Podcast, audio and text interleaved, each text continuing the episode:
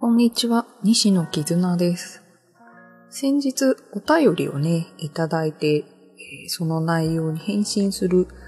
配信をしたんですけれども、その時の内容っていうのが、私自身に影響を与えた考え方は何ですかっていうね、質問だったんです。で、配信では一つの考え方について時間をかけて話をしたんですけど、まあ、考え方で言うとかなりいろいろな考え方に影響を受けてきたので、一つには絞りきれないっていうのがあるので、ぼちぼち配信にしていこうかなと思っています。今日は、あえて自分が選ばないことをするっていう話をしようと思います。これは今年の1月にもね、実施していたんですけれど、マンネリすることがあんまり好きじゃなくて、あの退屈してくるんですよね。自分の価値観の基準が面白いか面白くないかっていう価値観なんです。なので、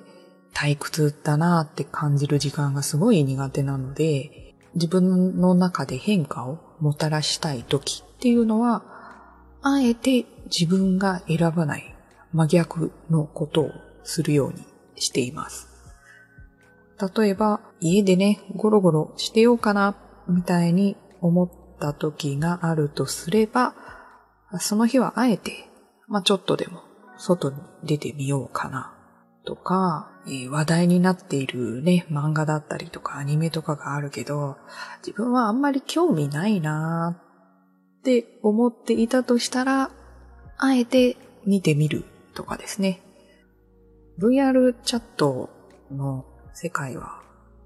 アクションを起こした結果、いろんなことが起こるなっていうのをすごい体験しているので、あまり変化を望まずにその世界に浸っていたいなっっていう気持ちもかなり強いっちゃ強いんですけど、あえてそれを何かやってみようっていう行動にひっくり返したりだとか、もう全く自分の想像のつかない出来事を呼び込みたい時っていうのは、あえて自分がやらないことをするっていう選択をするようにしています。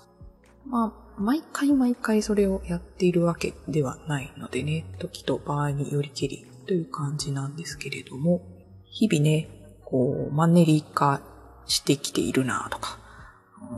朝起きて仕事に行って帰ってきて、ちょっと遊んで寝るだけみたいななんか日々の生活がパターン化してしまってるなみたいな時は、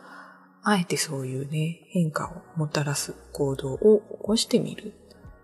そうすると何か自分の想定外のところから何らかの出来事がやってくるかもしれないっていう考え方ですかね。私は割とそれを楽しむようにしていたりしますが、皆さんはいかがでしょうか自分とあえて反対の考え方の行動をしてみると。ね、ぜひ興味があればやってみてください。